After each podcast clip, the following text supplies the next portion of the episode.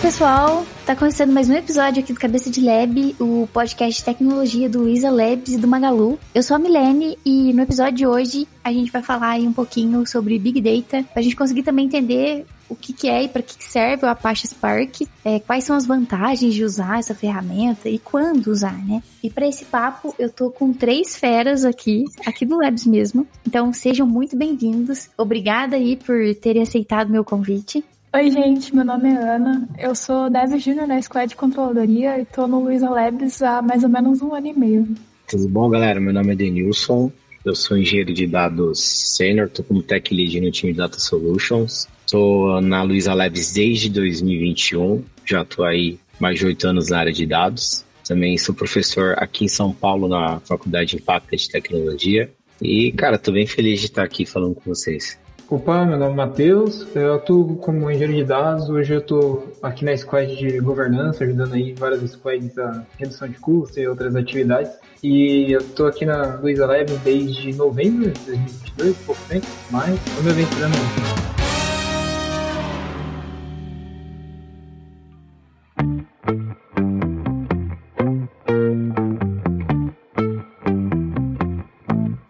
papo aqui, né? Se a gente for analisar aí as últimas décadas, na real, acho que as últimas duas décadas, né? A gente vai ver aí uma intensa transformação digital num cenário global, né? Do mercado, das empresas, das pessoas. E assim, eu não sei, não sei se consolidação, mas talvez popularização, né? Com a popularização né, do, do uso da internet, várias centenas de milhares de dados são gerados a todo momento. Eu tinha até visto um tempo atrás um CEO da Google falando assim que atualmente a cada dois dias a gente gera um valor aí de dados equivalente ao que a gente tem desde o início da civilização. Então, até 2003, né? Do início até 2003. Então, a cada dois dias a gente gera essa mesma volumetria. Eu fiquei passada.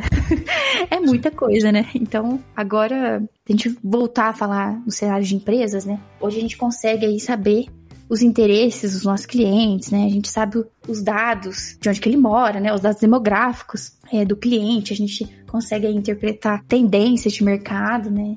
E muito mais. E isso, assim, com certeza vem nos ajudando aí a tomar decisão, decisões de negócio mais inteligentes, né? Operações aí, ter estratégias mais eficientes, né? É, e os clientes mais felizes, né?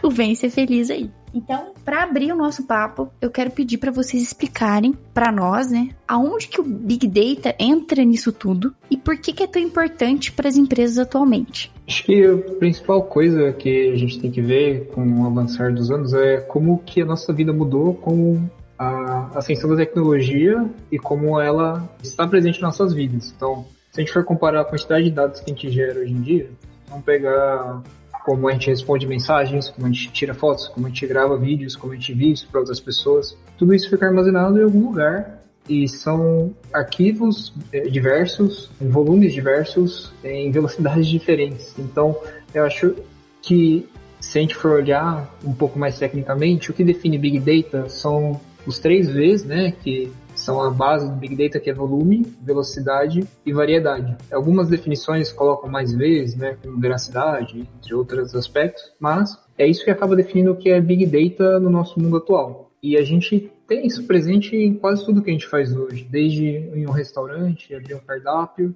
e isso tem que estar disponível para a pessoa conseguir escolher o que ela quer comer no momento certo, assim como um hospital que precisa ter as informações dos pacientes para poder atender ele da melhor forma.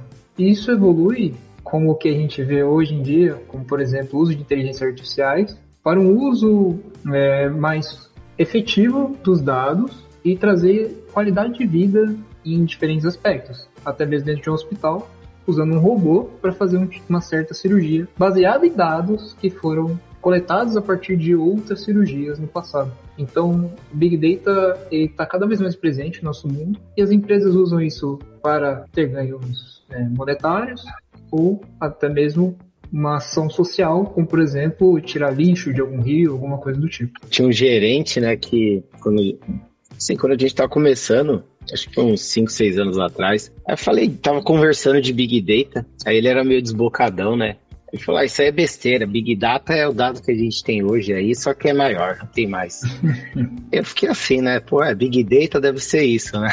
e aí, até que o Matheus, cara, concordo com o Matheus, assim, Big Data, né? Qual que é a diferença? Pensa assim, Cara, hoje tá todo mundo na internet, todo mundo tem um dispositivo. Por exemplo, minha mãe, pouco tempo atrás, não tinha celular. Hoje vai falar com ela, presta nem atenção no que você fala. Tá lá no celular, vendo rede social, né? Comprando as Total. coisas, gastando dinheiro, tirando foto, vendo é, Instagram de cachorro. Daqui a pouco ela tá fazendo dancinha no TikTok. Mas assim, o Big Data, não vou nem tentar entrar muito tecnicamente, mas, cara, qual que é a diferença do Big Data? É um volume muito grande de dados que vem numa constante, é um fluxo muito constante, e ele precisa de um tempo de resposta rápido para processar. E o mais importante, a variedade são dados de diferentes fontes, com várias variedades, por exemplo, imagem, sons, áudios, textos, textos estruturados, não estruturados, e com as tecnologias tradicionais que nós temos, né, que estamos acostumados, o nosso banco relacional, aquele ETLzão raiz, a gente não consegue trabalhar com esse cara. E aí você tem uma gama de ferramentas aí que foi, é, foram criadas com fins específicos para atacar esse dado. E aí quem consegue utilizar essas ferramentas de maneira mais inteligente consegue aí ter um acesso a uma informação que nem sempre tá fácil de se ter, né? Então você pode se aproximar do cliente, tá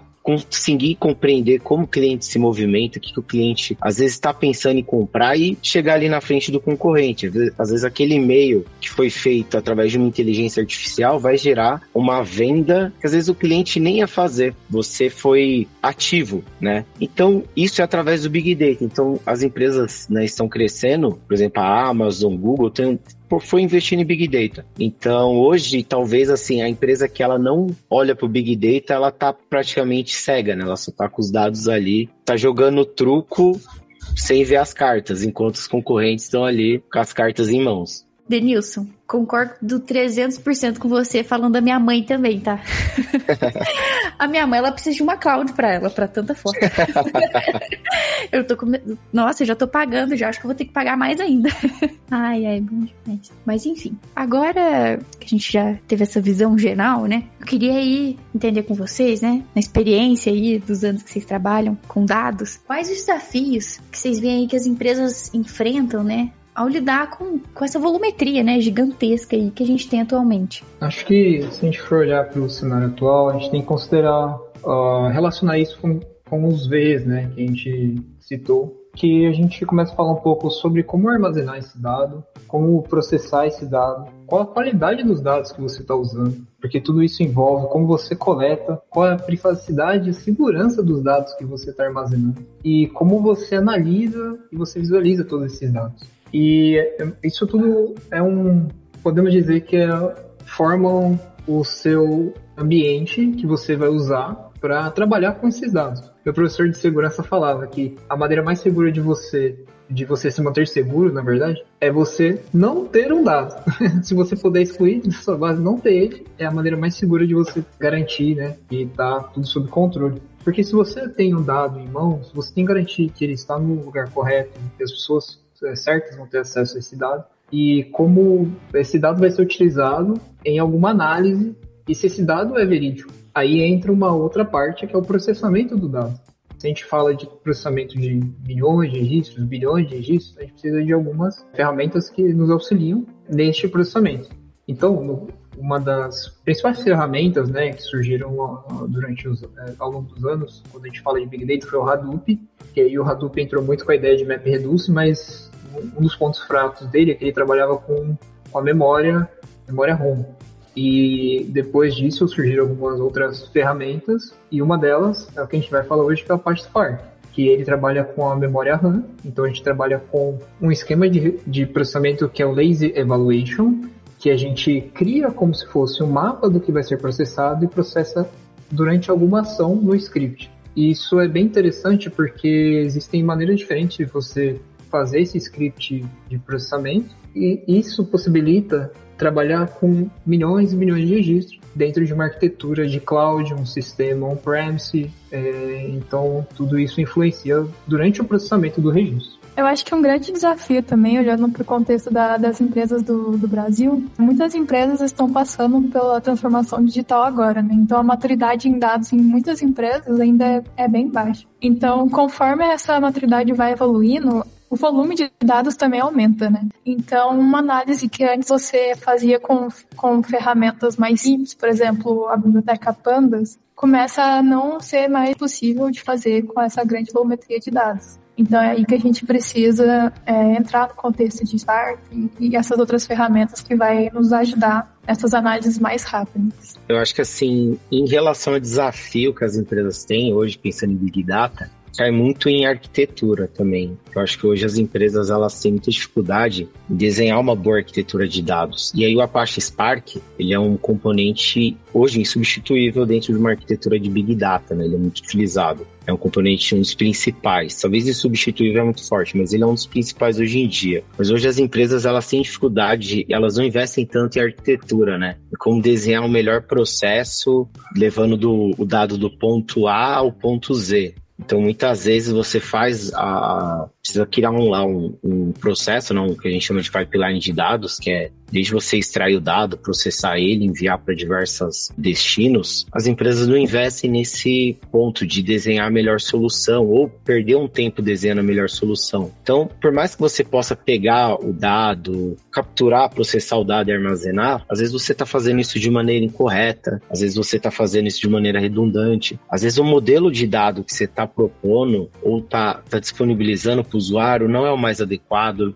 né? Às vezes você está disponibilizando um modelo relacional num, num stack de Big Data, poderia ser um modelo colunar, e aí você poderia combinar vários datasets e ter um repositório centralizado. Hoje as empresas elas não têm nem um data warehouse, um data mart simples que poderia ajudar bastante ali na, na área de BI. Hoje a galera quer fazer machine learning, quer fazer modelo, não tem o feijão com arroz muitas vezes, né? Então, assim, eu acho que hoje talvez o maior ponto, na minha opinião, seja a arquitetura de dados e utilizar o dado. Eu falo que hoje as empresas têm o dado Netflix. O que, que é isso? É o dado que você tem vários relatórios que você não usa. Você fica ali, você só fica passando, olhando. Você não utiliza o relatório. Você tem lá custando dinheiro, custando, tendo custo para processar, para atualizar, e ninguém usa, ninguém toma uma ação visando esse, esses dashboards ali. Fica ali bonitinho, ó que bonito meu dado aqui, olha o meu relatório. Tá, mas o que, que você faz com ele? Ah, então, é pra gente olhar tal coisa. Ah, mas qual é a ação se caso não tá legal? Ah, então, a gente não faz nada. Aí não tem sentido você ter toda um, uma linha ali por trás para não ter nenhuma ação final. Total. Até custo, né, para a empresa. Exatamente, exatamente.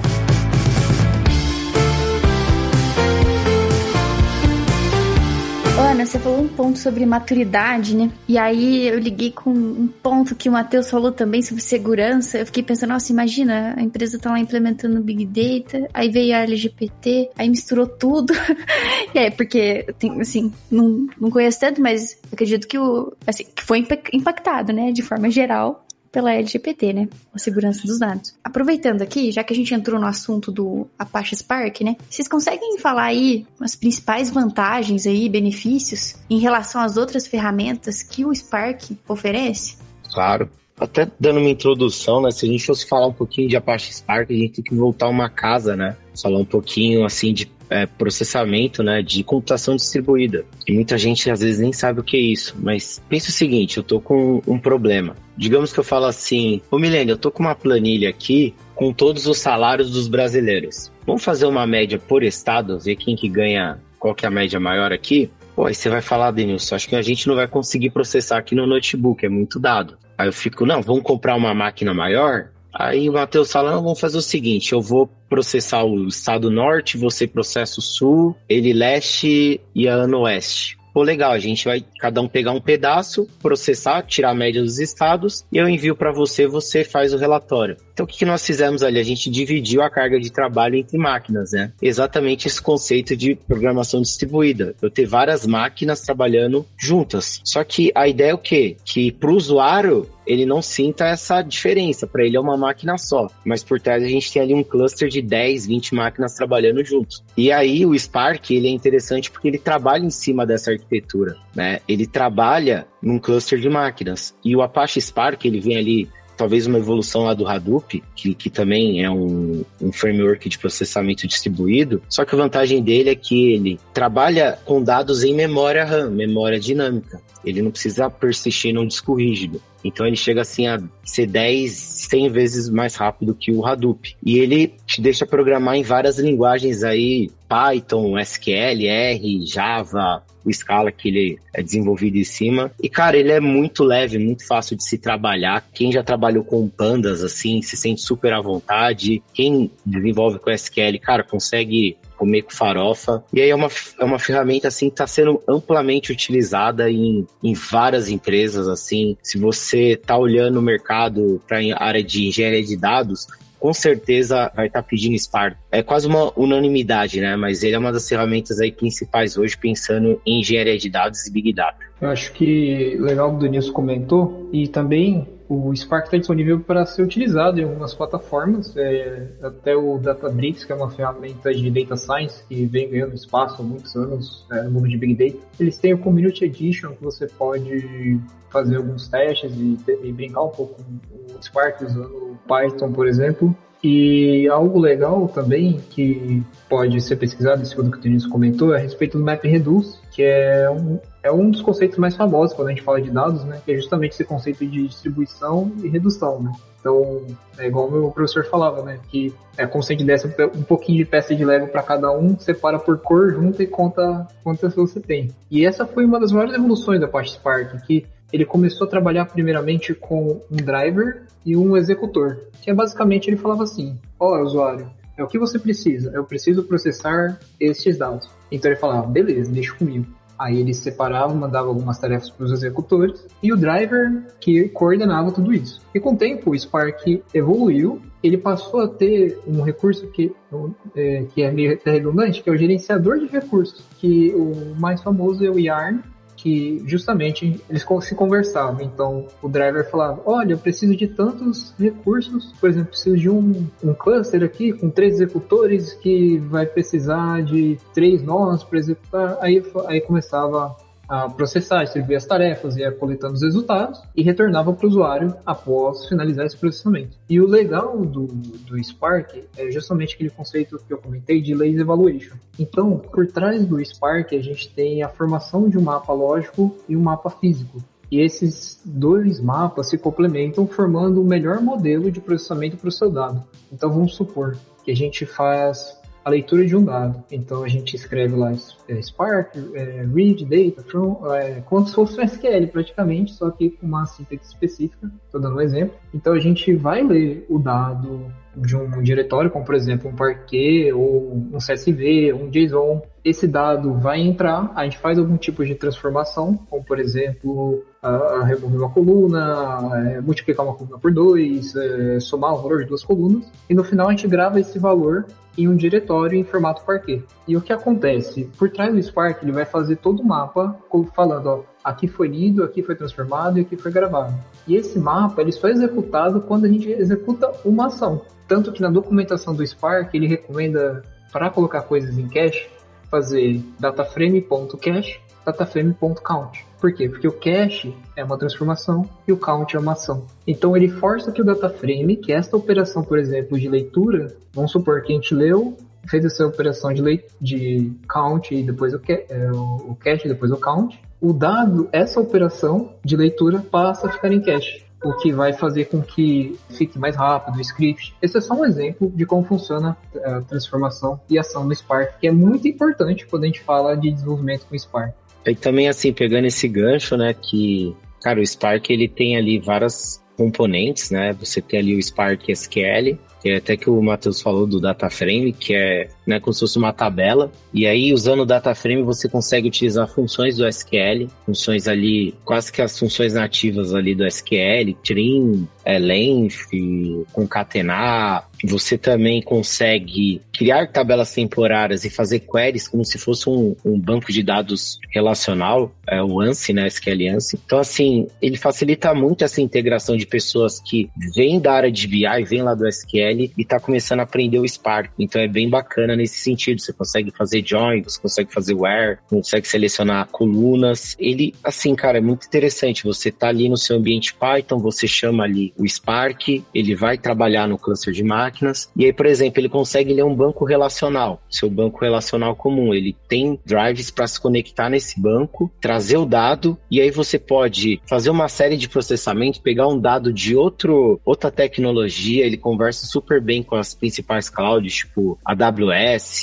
GCP, Azure. Você consegue conectar lá nos serviços de Data Lake, pegar um outro dado, é, fazer um join, fazer vários cálculos, transformações e aí você grava o resultado final num data lake ou num outro banco de dados ou num banco de dados colunar. Sabe, ele te dá essa opção de você transitar o dado em vários várias tecnologias. Então, por exemplo, a gente consegue pegar dados via streaming, né, de um, por exemplo, um Kafka. O Spark tem o Spark Streaming também, né, que é uma, um componente dele. Esse Spark Streaming, ele fica processando ali, lendo o dado do Kafka, e aí você consegue aplicar um código ali naquele dado do Kafka, né? Eu não sei se todo mundo sabe o que é um Kafka, é uma ferramenta de mensageria, como se fosse um banco de dados transitório, que ele vai ter lá uma mensagem, né? Como se fosse uma tabela, um JSON, e ele, ele disponibiliza esse dado para vários consumidores, que são aplicações que ficam aquele dado. E aí você pode ter uma aplicação do Spark lendo aquele dado e processando o dado em tempo real, gravando lá no seu banco, cada vez que chegar a mensagem, que o Kafka faz esse controle, né? De ele fala assim, ó, você tá nesse ponto aqui da fila, eu vou só te dar a mensagem nova. E aí você processa esse dado, grava lá no seu SQL. Aí quando você dá o refresh lá no banco, tá lá o dado processado, atualizado para você consumir lá no seu relatório. Você consegue ter um dado hora a hora ali num Power BI, por exemplo, utilizando ali um Spark por trás dos panos, né? Então, assim, ele é muito útil, assim, por conta disso também, de ter essa liberdade com várias ferramentas que a gente já utiliza no dia a dia.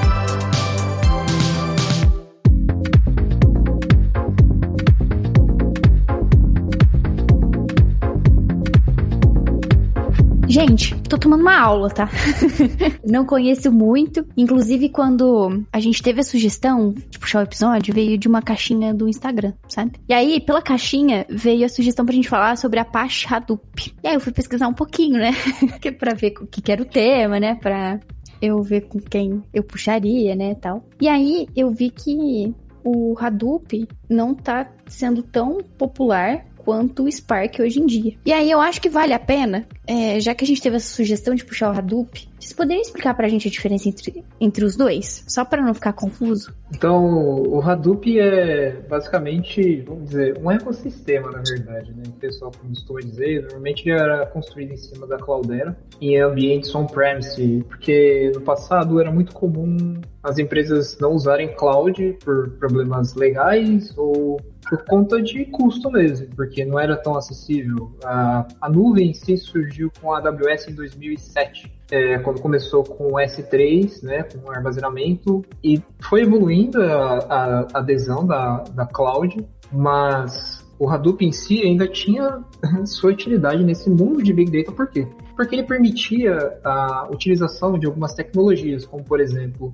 o Hive, que hoje está presente em várias clouds, como por exemplo o BigQuery, AWS a, a, a, Fina, a gente tem o próprio Databricks para fazer essa análise de dados. E o Hive, ele é um visualizador de dados. E, e de onde ele visualizava os dados? É, o que era comumente usado também com o Hadoop era o HDFS, que é o Hadoop File System, que é onde os dados em si processados, por exemplo, pelo Spark ou por outro uh, outro script ficavam armazenados e eram consumidos por outras fontes, como por exemplo um banco de dados relacional, um banco de dados no SQL, o próprio Hive para analisar esses registros e até outro, até mesmo outros scripts de processamento que utilizavam esses dados como fontes de dados, que é uma coisa bem presente em Big Data, essa questão de ah, de onde eu leio o dado, eu leio daqui, leio dali, porque a gente tem que levar algumas coisas em consideração, que é quando o dado chega, como o dado é manipulado.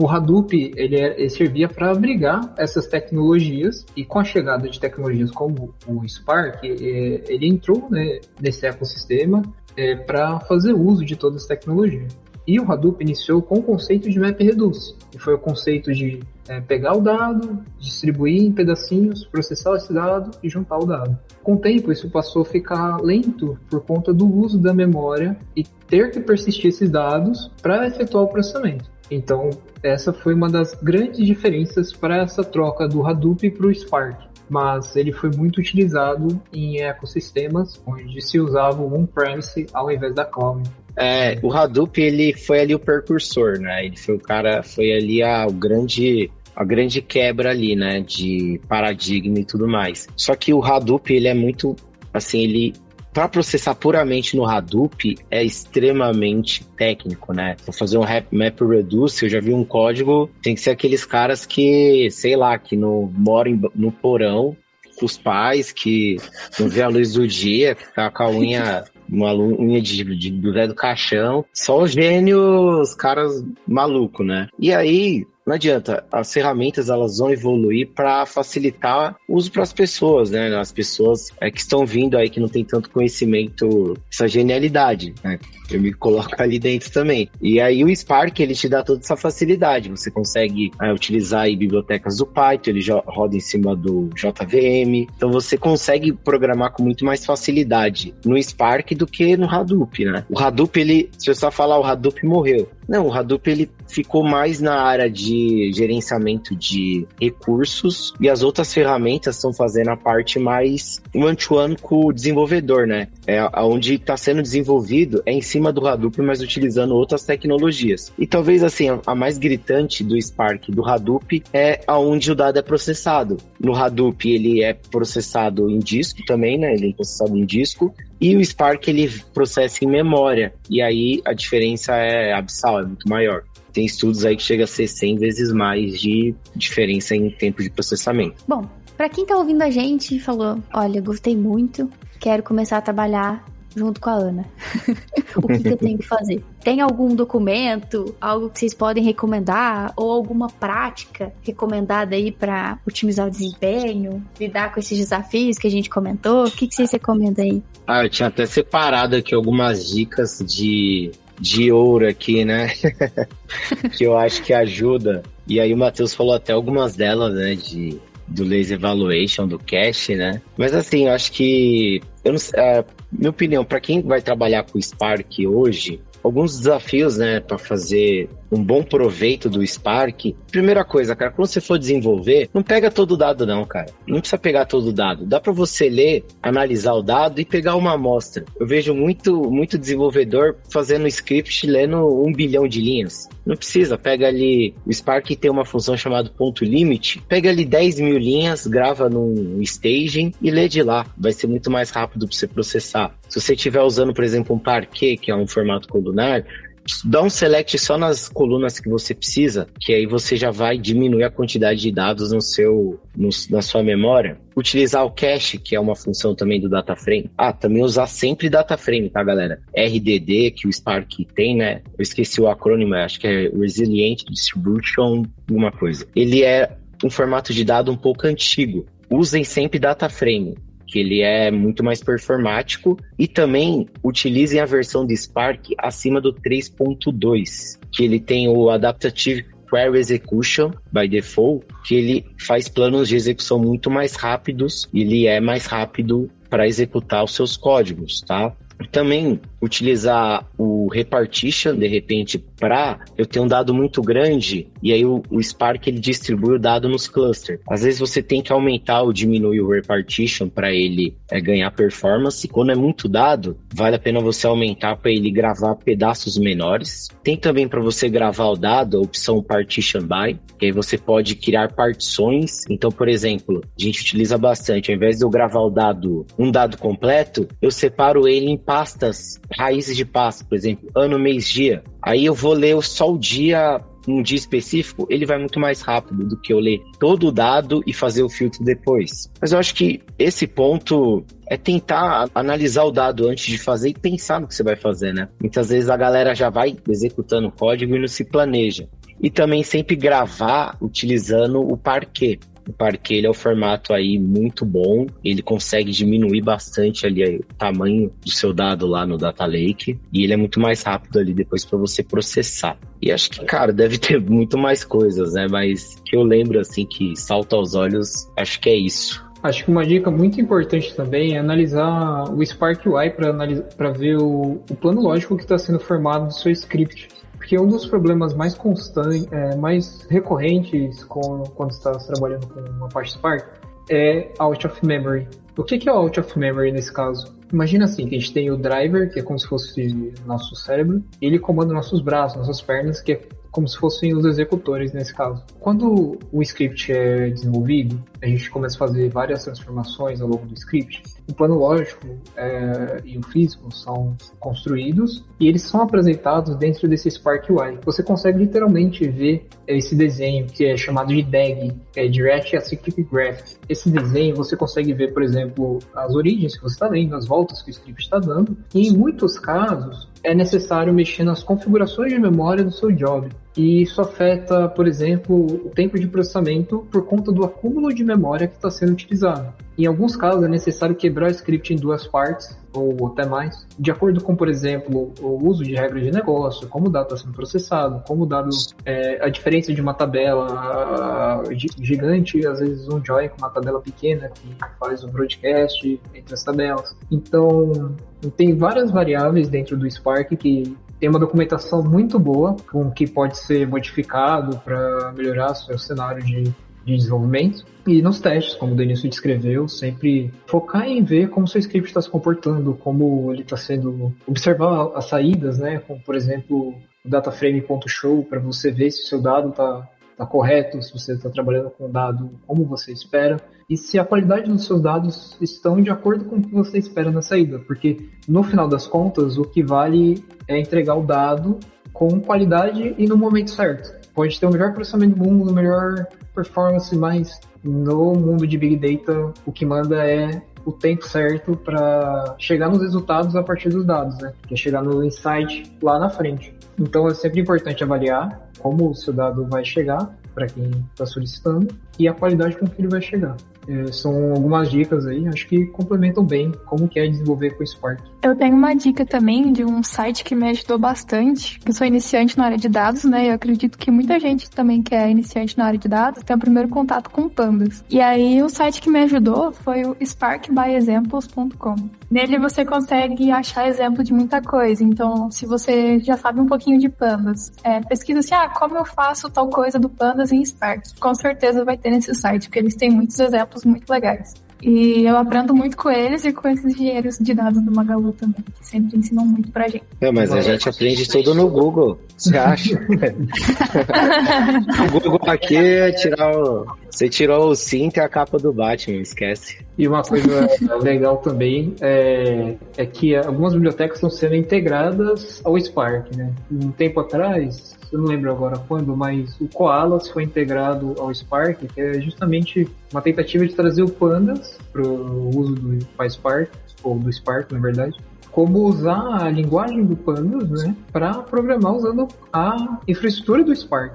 E isso evoluiu, agora o Spark está na versão 3.4, se eu não me engano, e ele já tem a integração com Pandas, com a biblioteca Pandas, assim como a integração com outras bibliotecas, por exemplo, de Machine Learning, né, para trabalhar com grafos. trabalhar com o próprio streaming, como o Denilson explicou, e o Spark tem evoluído bastante ao longo dos anos, então, como é, uma, é um framework aberto para a comunidade, eles vão evoluindo ao longo do tempo. É, a gente sempre falou que tem ali a biblioteca de Machine Learning, o MLlib. E quem curte, né, eu, eu particularmente não gosto muito, tá? Os caras vão me xingar, mas eu não gosto de só parte de Data Science. Nada contra, mas eu não curto tanto. mas tem o próprio Databricks, cara, que é o, o, a empresa do cara que criou o Spark, imagino que ele não deve ter dinheiro, né? Mas, cara, ele tem umas documentações espetaculares de exemplos de códigos de machine learning utilizando MLlib. Então, cara, tá praticamente tudo lá, tem um notebook lá bonitinho, código, pipeline para você fazer. Assim, eu recomendo bastante para quem tá querendo, quem curte essa área. Pô, Spark mais Data Science também dá muito jogo, tá?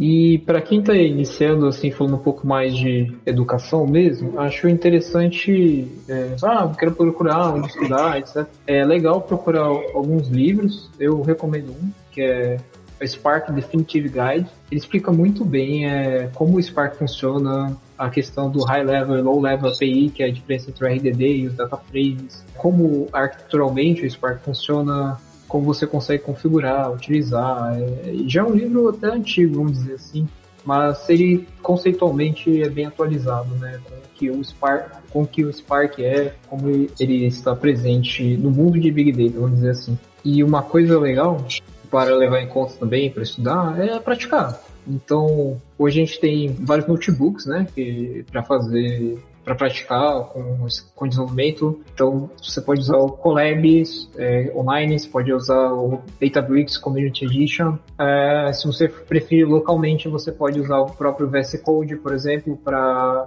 integrar, integrar com o Spark e fazer alguns testes. Você pode usar o Anaconda para instalar, na, você pode instalar o Anaconda na sua máquina e criar um ambiente também de desenvolvimento. É, e você pode subir até uma VM e testar. Então hoje em dia tem várias alternativas, caso você queira praticar com o próprio Apache Spark. E às vezes é meio assustador é, quando a gente fala, ah, processou um bilhão de linhas, ah, X colunas, entregou para o pessoal de Data Science, que são muitos nomes, né? Mas é tudo um processo. Todos os dias surgem novas ferramentas, novos conceitos, e o mundo de Big Data é assim, assim como o volume de dados é gigante, a gente também tem um, uma quantidade absurda de ferramentas presentes em diferentes clouds e em diferentes arquiteturas. Então, todas as arquiteturas ao redor do Spark podem variar muito de acordo com o local onde você está trabalhando e principalmente como você vai fazer seu trabalho. Então é sempre legal ter calma quando você estiver aprendendo esse mundo de Big Data, pelo fato de usar muitas tecnologias diferentes e até dica que a gente no começo, que é o Apache Spark realmente é muito utilizado. Então é uma boa, é uma ótima, na verdade, porta de entrada para o mundo de Big Data. Esse livro aí eu tentei ler, mas acho que foi o mais próximo que eu cheguei do inferno. o negócio, não dá não. Eu não sei como você consegue ler esses livros técnicos, cara. Eu leio três páginas, parece que eu já quero rasgar e fazer uma fogueira. Não dá não, cara em inglês ainda, o cérebro já descarrega a bateria. Cara, e assim, até a minha dica, né, pros preguiçosos aí que nem eu, que não vou aliviar pra mim não, cara. Eu gosto.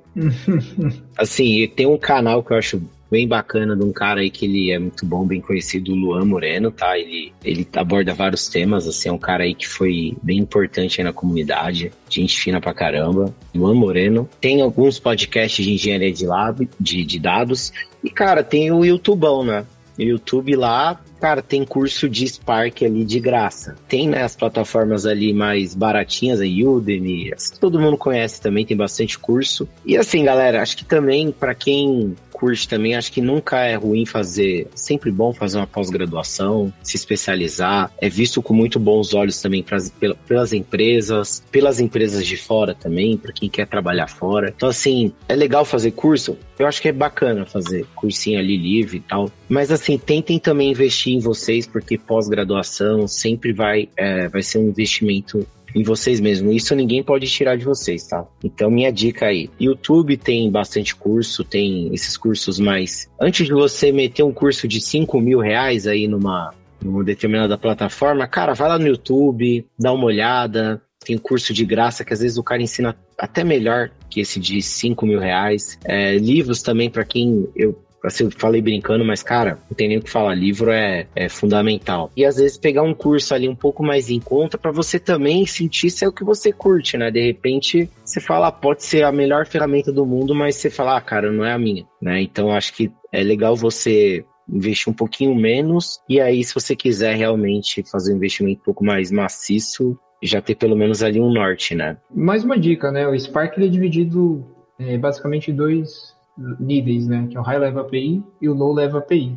Que o Low Level API a gente está falando de RDD e processo meio antigo, não é mais utilizado uh, no cenário de Big Data, só em cenários muito mais específicos. E no dia a dia a gente trabalha com High Level API, que é quando a gente começa a falar de data frames, e o que é mais vantajoso é que trabalhar com Spark e data frames com High Level API é muito parecido com o SQL, é, e o cara, assim, a gente brinca, né, mano? Eu sempre falo que para mim o cara que trabalha com dados, o beabá dele é o SQL. Não adianta. Assim, o SQL é o fundamento. Se, se você não tá bem em SQL, eu acho que dificilmente você consegue evoluir nas outras ferramentas. Então, assim, cara, SQL você tem que tá bom, você tem que investir, você tem que estudar, atualizar, praticar. SQL pro cara de dados é Assim, é indispensável. E também, cara, pensar também pegar aquela coisa de ser desenvolvedor de software também, pensar em programação orientada a objeto, classes né, e tudo mais, aprender uma linguagem ali de alto nível Python, .NET, Java, que aí são, são alternativas até para melhorar você como profissional, ser mais atrativo ali no mercado. Então acho que se tivesse uma dica aí para galera que quer trabalhar com Big Data, cara, SQL sempre Python, Spark e aí você também aprender ali uma, uma cloud pode ser GCP, Azure, AWS, e também saber os conceitos. Esses conceitos é importante. De repente, numa entrevista, o cara te pergunta isso também. E coisas que estão pegando bem também é o streaming, o Kafka, né? Eu acho que está sendo a menina dos olhos de várias empresas aí. E um orquestrador de pipeline de dados, o Airflow. O Airflow é sensacional. Podia até ser um tema aí para vocês. Airflow é bem legal. E acho que essas dicas aí para quem quer trabalhar com engenharia de dados, Big Data e Spark. Concordo com o Denilson. Acho que se fosse fazer uma analogia, como se fosse o, o cérebro da Riley no Divertidamente, tem as bases da vida dela. se fosse trazer esse mundo profissional, seriam as bases de um engenheiro de dados, né? SQL, lógica de programação, as linguagens e estudar um pouco de arquitetura. Acho que isso são as bases e como não pensar somente no processamento, mas como que é a entrada e saída do dado. E tudo isso vai é, te ajudar é, a sustentar a carreira nesse mundo de engenharia de dados que é como vai evoluindo um pouco essas bases cada vez mais e no fim você tá sente preparado para encarar desafios que nem mesmo você sabe para onde você está indo, mas você tem suas bases e você vai se sentir tranquilo, confortável, e vai te ajudar muito a evoluir na carreira.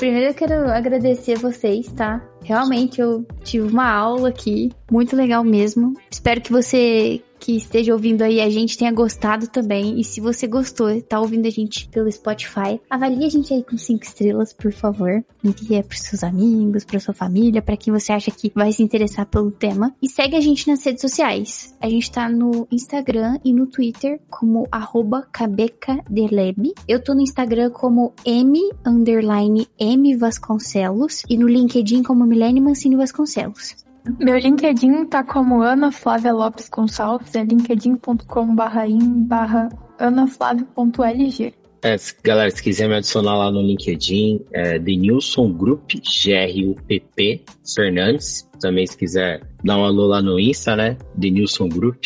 E obrigado é, aí. Se alguém quiser me encontrar aí no LinkedIn, tá como Matheus M. Ferreira e no Instagram tá Matheus MF BR. Então, só me chamar caso tiver alguma dúvida. Muito obrigado aí. Valeu, gente. Até a próxima.